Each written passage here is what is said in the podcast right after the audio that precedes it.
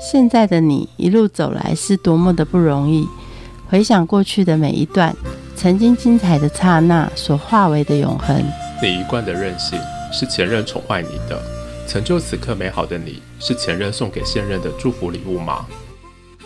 欢迎收听《谁教会我的一件事》，我是贝大小姐，我是 Rico。哇，你今天怎么打领结啊？是不会打领带偷懒哈？当然不是啊，今天是国际场合哎，这样的装扮可是高人指点的，很像米老鼠吧？你带我来参加这什么活动啊？国际场合哎，好紧张哦。放轻松，你只要点头微笑就可以了，这也就是符合国际礼仪基本盘了。啊，可是那桌上那么多的刀叉、汤匙，我是该怎么办呢？国际场合我该注意什么啊？这不用担心啦，如果都不会用的话，你就是用一个你最熟悉的那一个就好了，一镜到底，一个汤匙用到底也可以啊。不然等一下呢，我请高人来给你做一些简单的国际礼仪和餐桌礼仪，包准你今天出场不出糗。欢迎国际形象顾问志熙。Hello，大家好，Rico 好，贝娜小姐好，我是志熙。这么多的汤汤匙匙，我们是不是可以只用一把就好了？就像筷子一样，从头用到尾，多省事啊！当然不行，它每一个刀叉都是有它不同功用的。就算是你看汤匙有不同的大小，叉子有不同的大小，刀子有不同的大小和形状，它其实是为了不同的餐点而设计的。哎，那这洗碗婆真的是很辛苦哎。对，洗碗的人，我觉得他蛮辛苦的。你怎么会走进形象顾问这样的领域呢？其实是小时候家里给了我蛮大的教育。只是我小时候不知道那个其实就是国际礼仪，是一直后来长大之后才发现，哎，原来家里从小给我的教育原来是国际礼仪的一环。那其实最主要的话是外公，我外公其实他们是在民国三十八年跟国民政府一起来台湾的，当时在大陆的时候，他们在当地是士绅阶级，所以其实外公他自己从小的家教也是蛮严格的。这样，那后来外公三十六岁退伍之后，他就去跑商船，商船。他就是会在世界各地游历啊，然后认识很多不同的外国人。那那些外国的朋友也就会教外公更多的跟国际相关的礼仪，这样子。哇，那你去外公家吃饭的时候是有多少个刀叉要用？没有啦，因为家里还是吃中餐呐，所以还是用筷子。你讲到这个刀叉的问题，其实我第一次学会用刀叉就是我外公教我的，而且他教我的是正确使用刀叉的方式。什么方式叫做正确使用刀叉？就是你。什么时候该用刀叉，然后你刀叉怎么拿？就有些人他会给搞，看到刀叉他就想要都使用，但其实有一些料理，或者是你只要看他桌上摆的支数，你就可以知道说哪些料理它是让你刀叉一起用，哪些料理它是只让你用叉子不要用刀子的。有哪些料理是不是刀叉一起用的？比如说有些鱼类的料理。它的鱼是比较松散的那种，就是它不需要一定用刀子切。那你看一下他桌上的餐具，就是如果他桌上的餐具，他可能今天叉子有三个，可是他刀子只有一个，那就表示只有其中两项的料理是不需要用到刀子的啊。我还给啊说，Excuse me，你还没给我一个刀子呢。对，有些人就会想说，哎，那他只有副刀子，那就是所有料理刀叉都要用。其实没有，就是你要看它的支数，然后因为像我说大小会不一样，然后形状会不一样。所以你就是可以去判别一下，说这个大小、这个形状，它是给我用什么料理。那通常如果只有一只刀子的话，会用在主餐，那就看你主餐是点什么肉类啊，或是海鲜。可是如果像是前菜的鱼啊，或是前菜的海鲜，或是前菜的沙拉，如果它只有一只刀子的状况下，其实是不一定要使用刀子的。那有一些餐厅他会特别跟你说，哎，我们等一下主餐会另外上牛排刀给你，那你就会知道说，哦，我今天使用刀子的料理是两道。嗯，不然整个吃西餐起来一大堆的刀叉，感觉很像是手术台耶。对，所以我外公他就是有教我，然后还有教我怎么样拿刀叉，然后怎么样使用刀叉才是有礼貌的。嗯，怎么样使用刀叉是没礼貌的呢？呃，有一些人他们会习惯把东西全部切开之后，然后再用叉子。一路吃到底，这样子很舒服啊，很像给小朋友吃的这样子，一个小块一个小块哦，我终于把所有的工作做完了，我可以开始只用叉子了。对对对，那个就是比较小朋友式的吃法。可是如果我们真的在正式的国际礼仪上面的话，我觉得自己在家里跟家人吃饭，你这个都还好，没有关系。可是如果当你今天是在国际礼仪正式场合上面，如果你把东西全部切开然后再吃的话，其实会让人家觉得，呃，你这个人好像有点，对，会让人就觉得有点幼稚，没有 sense。所以有时候其实礼仪这件事情。不是说我自己做的开心就好，我觉得很重要一点是要做给别人看，因为我们展现出来这一举一动都会影响到别人认为我们是个几分的人，或者是别人如何看待我这个人的品味跟品质。外公有教你怎么样穿西装，女生的西装也有怎么样的穿吗？还是其实西装大部分都在规定男生怎么穿而已啊？对，大部分的西装是规定男生怎么穿，因为其实像礼仪，礼仪它一开始它其实主要是出现在社交场合，以前的社交场合上基本就是男生穿西装，然后女生是穿礼服嘛，所以一开始我在接触西装的时候，当然就是以男士西装为主。那我外公他是一个非常注重形象的人，他只要今天是出门，他就算没有穿西整套西装，他也一定都是衬衫加西装裤。然后加皮鞋，他说只要一出门就应该是这样。如果他是就是休闲场合，他顶多就是 polo 衫加西装裤，但他还是加休闲皮鞋这样子。人家说这西服啊，是从英国那边流行过来的嘛。西方的天气是比较凉爽的，所以呢，大家这样穿是没有问题的。但流行到全世界的时候，你知道泰国人穿西装，台湾人穿西装就显得过热了，这些都是不符合环保的要求。尤其你穿了西装之后，要在这个冷气房里面要开更多的冷气，更是不符合环保。所以呢，应该要让这个西装文化呢彻底的离开人世间。你觉得呢？像你说的，在我们的呃亚热带的环境，其实穿西装它是一个很不不管是符合环保，它其实本身不是不符合人体工学的一件事情。所以其实我们亚洲人在穿西装上面，他现在做了很多改变。像比如说，有些国家它可以接受你不要整套西装，啊，你不用长袖衬衫，你穿短袖衬衫也可以。所以像我外公他自己在台湾的话，像夏天他就不会穿到整套西装，他就是短袖衬衫加西装裤，就不会加背心。可是今天大家还是要看国际场合，因为毕竟我觉得其实这也谈论到一个很现实的问题，就是世界强国还是在。属于就是西方国家，他们是世界强国，所以变成说他们今天流传下来的一些算是国际共通语言，就还是会是以他们那边的为主。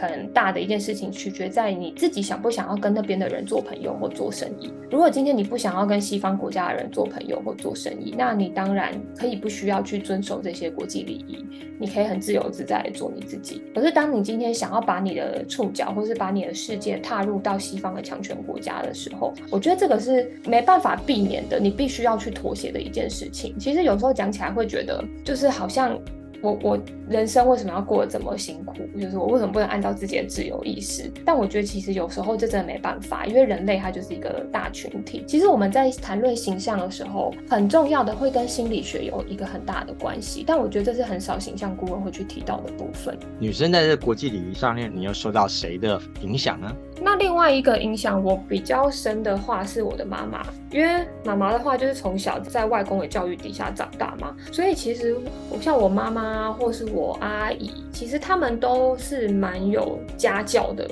很多人出去都会说，哎，就是我们家的人很有家教这样。那我觉得其实这都是跟我外公的教育有关。我妈后来就是在教育我上面，其实她也维持了，就是有家教这件事情，她是有一个很大的影响。那妈妈的话，她自己除了外公的教育之外，后来妈妈自己也是当空姐，所以她其实对于整个世界的眼界啊，然后还有。她对于一些他接触的人，其实就会跟当时的一些家庭会比较不一样。你会很明显感受到，我觉得就是当时，我觉得这样讲或许有点欠揍，可是确实你可以很明显感受到，哎，我妈的气质跟其他同学妈妈的气质是完全不一样的。其实妈妈主要就是教女生该有女生的样子。其实我觉得也不一定说女生该有女生的样子，而是说你在外面的一举一动，你必须要考虑到别人的观感。像比如说嘴巴里面有东西，不要讲话这件事情，其实是从小我们家就很严格的，就是你要讲话就是把嘴巴里面东西吃完。那如果你真的不得不在吃东西的时候讲话，你一定要用手把嘴巴遮住。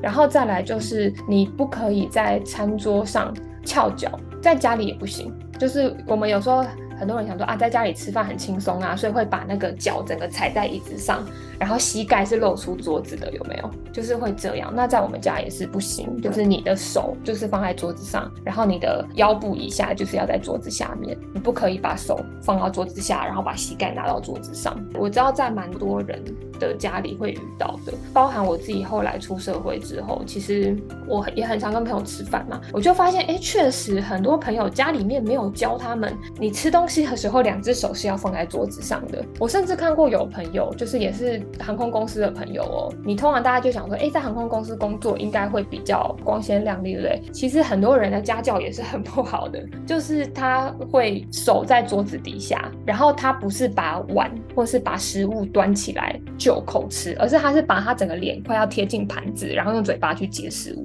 开始出社会之后，就渐渐发现说，哎，其实家里给我的家教原来是这么好的，有了优良的家教与传统，那你自己。在这个国际礼仪上面，又努力了哪些事情？我自己的话，因为从小其实是学古典艺术出来的，我小时候就很喜欢画画。后来我妈就帮我找了一个还不错的画室，所以我五岁的时候其实就进画室。那我们那间画室它蛮特别的，是它除了很注重创意发想的部分，老师也跟我们说，你们再怎么创意发想，但是古典艺术绝对是你最重要的基础，你必须要先把基础学好了，地基扎稳了，你上面要怎么盖特别的房。有你自己的想法的房子才不会怕倒，因为如果你连地基都打不稳的话，你后面再怎么去变化，那些东西都是空泛的，它是没有办法历久弥新的。那我那时候就是在画室里面一直待，我从五岁开始学嘛，我后来一直待到大学毕业我才离开画室，所以就是这个算是我养成美学第一个阶段。那其实我小时候是想要当艺术家，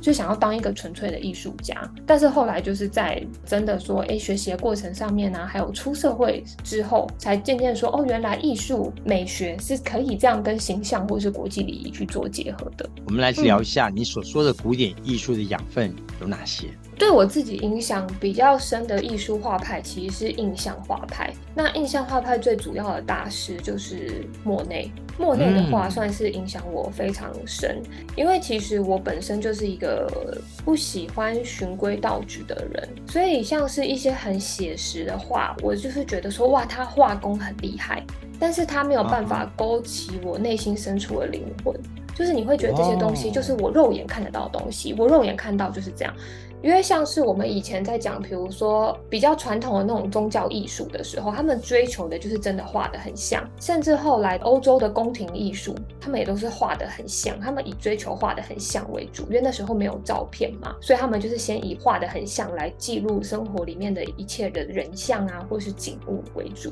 那那些东西就会对我觉得说，哦，我觉得他们的技术很厉害，画工很厉害，可是那个东西缺乏了想象，就等于说他那个就是比较。一板一眼的东西，它不是一个纯美感的呈现，它很大的部分是在描述现实。在前面听起来，你是一个受到家庭严格教育、一板一眼的一个礼仪，可是其实你从内在所散发学习到的艺术感，其实你不是一板一眼的女孩。我觉得很重要的是，你要先把基础学会了，你要先把传统学会了之后，你才有办法把它变成自己创意上面的东西。就像我这个画，我在这些画是他教会我的这件事情，我觉得很重要。因为如果你连基础理论都不懂，或是你连传统的它的起源都不懂，你根本就不了解它。如果你不了解一个东西的基础理论，你不了解一个东西的传统起源，那你后面怎么去把它转换成自己的创意？怎么去把它发扬光？学完画之后，开始学了国际礼仪。这学国际礼仪的这几年当中，可以告诉我们你学到了什么样的两个主要的观念？其实我们一开始在讲礼仪这件事情，嗯，我们大部分大家讲的就是，哎，其实很常听爸妈讲，你做人要有礼貌，你跟长辈讲话要有礼貌，什么什么要有礼貌。礼貌这件事情就变得好像是说，哎，我只要有礼貌，我就就都 OK 了。但是礼貌这件事情，它其实跟礼仪是两个完全不一样的方向。礼仪跟礼貌是完全两件不一样的事情。礼貌这件事情，它会因为我们的国籍不同，在不同国家里面有不同的礼貌。但是礼仪这件事情，它是国际共通的语言，不会因为你的国家不同或是你的文化不同而有所不同。我们的伊丽莎白女王，因为像英国皇室，他们很常宴客嘛，就是宴请各个不同国家的元首啊，然后或者是一些重要官员到英国举办宴会，或者是参加一些社交场合。在那些宴会上面，其实各国的元首就会聚在一起吃饭，其中一位。他是来自于非洲的元首，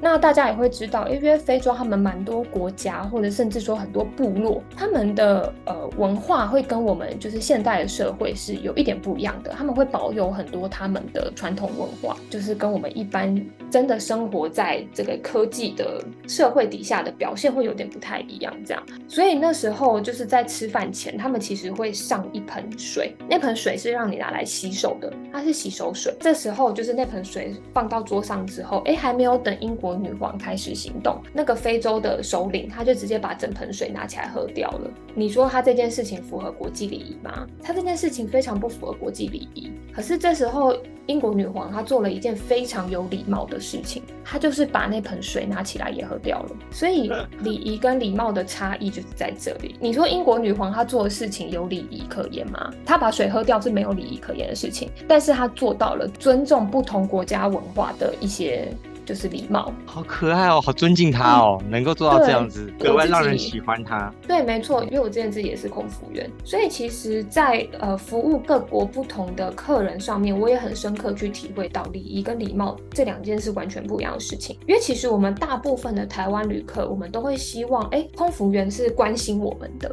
三不五时就来看一看你需要什么啊，哦，这个要不要帮你弄一下，那个要帮你弄一下，这个对台湾人说是我们服务的礼貌，但其实对于外国人。人来说，服务的礼貌是你没事不要来烦我，我有事情我会自己找你。所以其实我们有同事好几次因为这样而被外国乘客客诉，太烦了，可不可以不要一直来烦我？所以就是礼貌，它就是差在这里。对于台湾客人来说的礼貌，对于欧美客人来说它不是礼貌；对于欧美客人来说的礼貌，对于台湾客人来说它不是礼貌。如果是礼仪的话，就不会有这个问题。礼仪它是国际共通的语言。以前在泰国皇室的时候，还是可以是用手来抓饭的嘛，那是一种他们的文化，对他们的礼貌，那是属于他们的礼貌。哦，那是他们的礼貌，对啊，嗯，所以到了入境随俗的时候，可能外国人就跟着他一起这样子席地而坐抓饭，那是 OK 的。对，没错。但是当他们今天是很多各国的人聚在一起的时候，你觉得泰国的皇室会不会使用刀叉？一定也是会，当然会啊。因为像我们就很常说嘛，哎。就是印度的朋友或是泰国朋友来台湾，习俗或是文化用手吃饭，带他去吃火锅，就是大家会很常开这种玩笑。但其实每个国家的礼貌是不一样的，但是礼仪是国际共同的语言。因为我现在自己其实主要会是在针对商务人士这一块做发展，因为台湾其实大部分的形象顾问对于穿搭比较熟悉，但是对于国际礼仪或是商务礼仪这一块，台湾大部分形象顾问是比较不熟悉的。所以其实我。在结合我自己小时候的生活经验啊，还有我自己的学习路程上面，国际礼仪还有商务礼仪这一块，算是我蛮有兴趣的专业，然后也是我很极力发展的专业。所以我现在就是会比较常去接触一些商务场合。那我在商务场合上也看到非常多可怕的例子，大家一眼可以看到的，就是商务场合衣服乱穿这件事情。比如说他的西装是不成套的，我觉得西装不成套这件事情，如果你是有意识的搭配不成套，那当然很 OK。但是很多人的西装是觉得，哎，我这件外套我还穿得下，我就拿这件；而我这件裤子还穿得下，我就拿这件。或者是说，配这件西装外套的裤子它已经破了，所以他买了一件完全不一样的西装的裤子来搭这件外套，然后大家就这样胡乱穿上身，也不管它到底是不是整套的，然后尺寸合不合，干不干净。不过是它的混搭风啊，你没有欣赏到吗？就是我说要有意识，如果你有意识的去混搭，是符合国际礼仪的。但问题是，大部分的人还是没有意识的去混搭，那这件事情就不符合国际礼仪。我觉得混搭风最容易看得到的，就在婚礼场合的阿北身上。嗯，对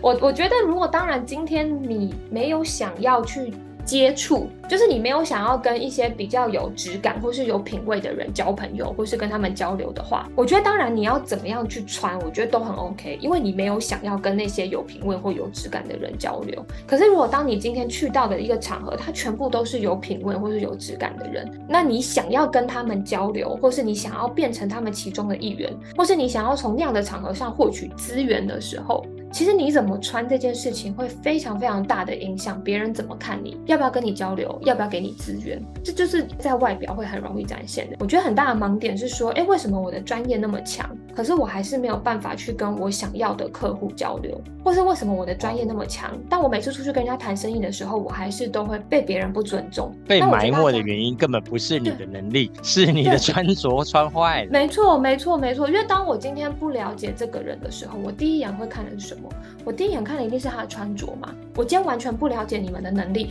因为每个人出去一定都会把自己的能力说的都是一百分，没有人会告诉别人说，哦，我的能力只有五十分，我觉得你还是不要跟我合作好了。大家一定都是说自己能力是一百分，那我要怎么样去取决我要不要信任这个人他说的话？当我不认识他的时候，穿着跟外在的展现完全是会跟我们要不要相信这个人很重要的一个因素。这其实也跟心理学有很大的关系。所以就是我看很多人他在商务场合上乱穿，我就会觉得，你今天来参加商务场合。你应该是想要跟大家交流，你应该是想要在上面获取生意的机会吧？那如果你连一个人家可以判别要不要信任你最重要的因素，你都没有办法打理好的时候，你要怎么样期待自己可以在这样的商务场合得到很棒的资源？很多的新闻也因为这样，很多的笨公主就会被骗啊，笨妹妹就会被骗啊，有很多的男生。虚有其表，故意把名牌包包放在车上，然后或者是放在显眼的地方，让女生误认为他很有钱，他很有能耐。其实呢，他是吃软饭的家伙。在这商务上面，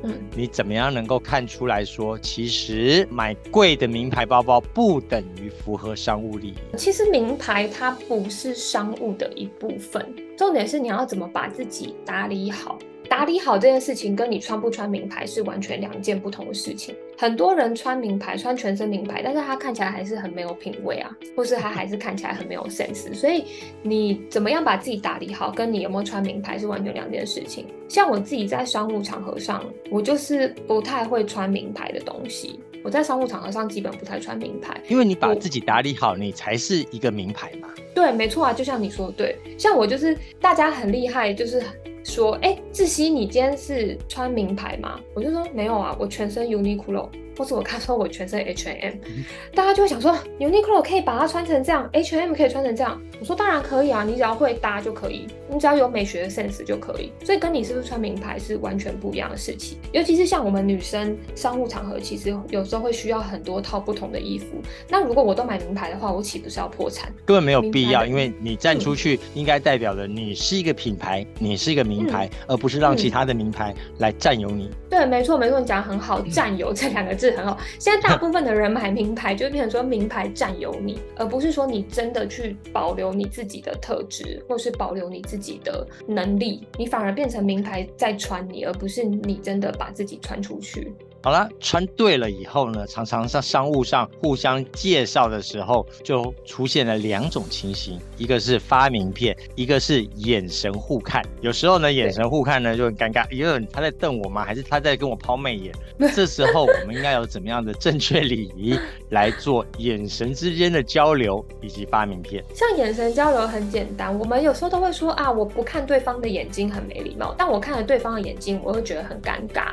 这时候其实很简单，你。就看他的眉心，看眉心就好了。看眉心你就不会尴尬，但还是会让人家觉得你有在看着他的眼睛。然后再来就是，因为我们都会像你刚刚讲到，我们会交换名片嘛，所以在沟通的过程当中，你可以时不时的把视线转移到他的名片上面去，从他的名片上去跟他找话题，就可以避免眼神。过度长时间的停留而造成的尴尬跟误会，嗯，这个眼神的部分你提到的也是非常重要，因为现在很多人像我说，他就觉得说，哎，我看你的眼神会觉得很尴尬，所以我在跟他交谈的过程当中，他的眼神是一直飘的，到处飘。那或许你只是想要掩饰你内心的尴尬跟紧张，但是你不确定看你的人或是跟你交谈的人，他收到的讯息是什么，他有可能就会觉得你是不是不诚恳啊，或是他就会觉得，哎，你是不是很没有自信？或许他会觉得。是你不想跟我讲话，你想要赶快逃离这场对话，就都有可能。我们没有办法去控制别人怎么想。像外国人在跟你讲话的时候，常常是看着你的眼睛，然后跟你这样聊天的。亚洲人就会觉得，嗯，你这样子盯着我，要怎么跟你继续讲下去啊？对，所以你就是看他的眉心，你不要真的去回应他的眼神，嗯，那就不会那么尴尬。其实大家可以试试看。然后再来就是发名片嘛，发名片也是我很常会在商务场合或是交流场合上面遇到的一些大家比较容。容易有错的地方，我觉得其实也不能说是错，而是你没有站在对方的立场去思考我要怎么发名片这件事情。最常看到的，其实发名片有两个，大家会比较常做错的，一个是单手发名片，然后另外一个是名片的字没有转正，转成以他为主的正，而且记得是要有你名字的那一面。因为我们现在很多人的名片是做两面的嘛，那其中一面可能是公司的名字，另外一面才会有印我的名字。那有些人他会把公司名字递出去给别人，但是我要跟你交流，我一定是称呼你的名字，我不会称呼呃某某公司的你，我一定是称呼张小姐或是王先生，我不会称呼你叫做什么 A A 公司。所以其实，在递名片的时候，你的字跟名字有没有朝对方，让他好阅读，这个是有时候大家会不小心忽略的事情。然后再来就是双手拿名片，你单手拿东西给别人，其实显示的是一种不尊重。我知道，其实很多人他不是刻意要这样，他是下意识的。那其实我们在商务场合上面，其实有一个，我觉得算是一个小小，它也是一个无声的语言，就是你只要看肢体动作，你就可以知道这个人想不想跟你交流。因为其实，在商务场合上面，我们在下位者，我们在下位者其实可以主动跟在上位者递名片。这时候，你把名片。拿给别人的时候，你可以从他是单手回你还是双手回你这件事情来看，他想不想跟你交流。所以，如果今天我是在下位者，我递名片给在上位者，但是在上位者他是用单手拿，或是他把他的名片是用单手给你的时候，你就可以知道说他其实是没有想要跟你交流的。所以，其实单手双手这件事情在国际上，它还有一个这样子的用意。对，所以就是变成说，我们在一般的社交场合里面，所以如果你用单手去回应人家拿名片给你，或者是你用单手去拿名片给别人的时候，他其实他的意思就是我不是很想与你交流，就被误会了。其实你没有，但是这些潜在的细微会让人家产生误会。都坐在餐桌上了，很多长辈很喜欢三不五时呢就来敬酒，这到底是什么时间点应该敬，什么时间点又太频繁呢？嗯，其。其实，在国外不会这样诶，真正的社交礼仪，它其实是不会这样的。大家不会一直不停的敬酒。我们今天呃，如果是在正式的国际场合上面的话，主要的敬酒时机大概会有两个，一个是主人，主人跟大家敬酒，然后另外一个是如果今天这位客人就是你自己知道你跟主人是很要好的，或者是说今天主人办这场聚会是为了某其中某一位宾客，这时候这个宾客就可以带头跟大家敬酒，然后敬主人。所以其实会到敬酒的大概就是只有这两个时刻。平常在吃饭的过。程当中，诶，可能我们聊到某个话题，发现我们的话题是很相近的，然后或者我突然发现我跟你好合哦，我我很认同你的话，那这时候我们就是可以轻轻说，诶，我敬你，就是我认同你的言论，我敬你。或者是说今天我要谢谢主人，哎，这这道丰菜很丰盛，我好喜欢这道菜。我在吃完这道菜的时候，可以跟主人说，就是我非常满意这道菜，谢谢你。就是他们只会在这样子的状况下去敬酒，就很像看到国外的影片那样，开始要说话了，悄悄的酒杯，然后大家说我有话要说，就这样而已，不会像台湾一样这么烦，三不五时又要干嘛，三不五时又要干嘛。对，然后你没有喝完，好像是你不尊重我，所以你看这时候就显示说，喝完把酒。杯清空这件事情在台湾是一个礼貌，但是其实把酒杯清空这件事情在国际礼仪上面它是不符合礼仪的。就是我们每一次喝酒，就是喝你自己觉得适量的，你要稍微这样抿一下，对都没有关系。因为其实在国外，如果你把酒杯的酒喝完的话，表示我要加酒。如果今天你不想再加酒，你就故意留一口下来，就表示我酒不要再加了。那如果今天你想把酒喝完，你觉得说啊这个酒很好喝，我想喝完，但是我不想再加了，那就是喝完之后，请服务生把杯子收走，不要把空的酒杯留在桌上，因为把空的酒杯留在桌上，其实就是代表我还要加酒。但是如果你又不让别人加的话，有一点意思叫做我觉得你的酒很难喝，所以我故意把空的酒杯放在桌上，告诉你我酒杯空了，但我不要你帮我加。很多没嘎，可是因为小细节，对，可是因为在很多的国际礼仪场合上面，我们有时候有些东西不。方便开口去讲。所以，变说我们必须要用这一些细节去做，让人家知道说我现在有什么感觉，因为不方便开口讲，所以这个就有点像是无声的语言。其实国际礼仪它就是无声的语言，它全部都展现了我现在想什么，我表达什么，我对你的看法是什么，它就是在这些礼仪当中。而且还要像刚刚的英国女皇一样，就算是不对了，我也表示我的尊重，然后来符合你要的感受。对，没错，没错，这才是礼仪很重要的遗憾。那最后这些。国际礼仪，从你的家教一直到你很认真、很进步的在学美学以及国际礼仪，那他教会你的一件事是什么呢？就是你想要与几分的人交往，你自己就要成为几分的人。谢谢。嗯。节目最后，我们一起来听柯兰妮带来的《Honey》，我们下次见，拜拜。I like my girls just like I like my honey. Sweet, little selfish.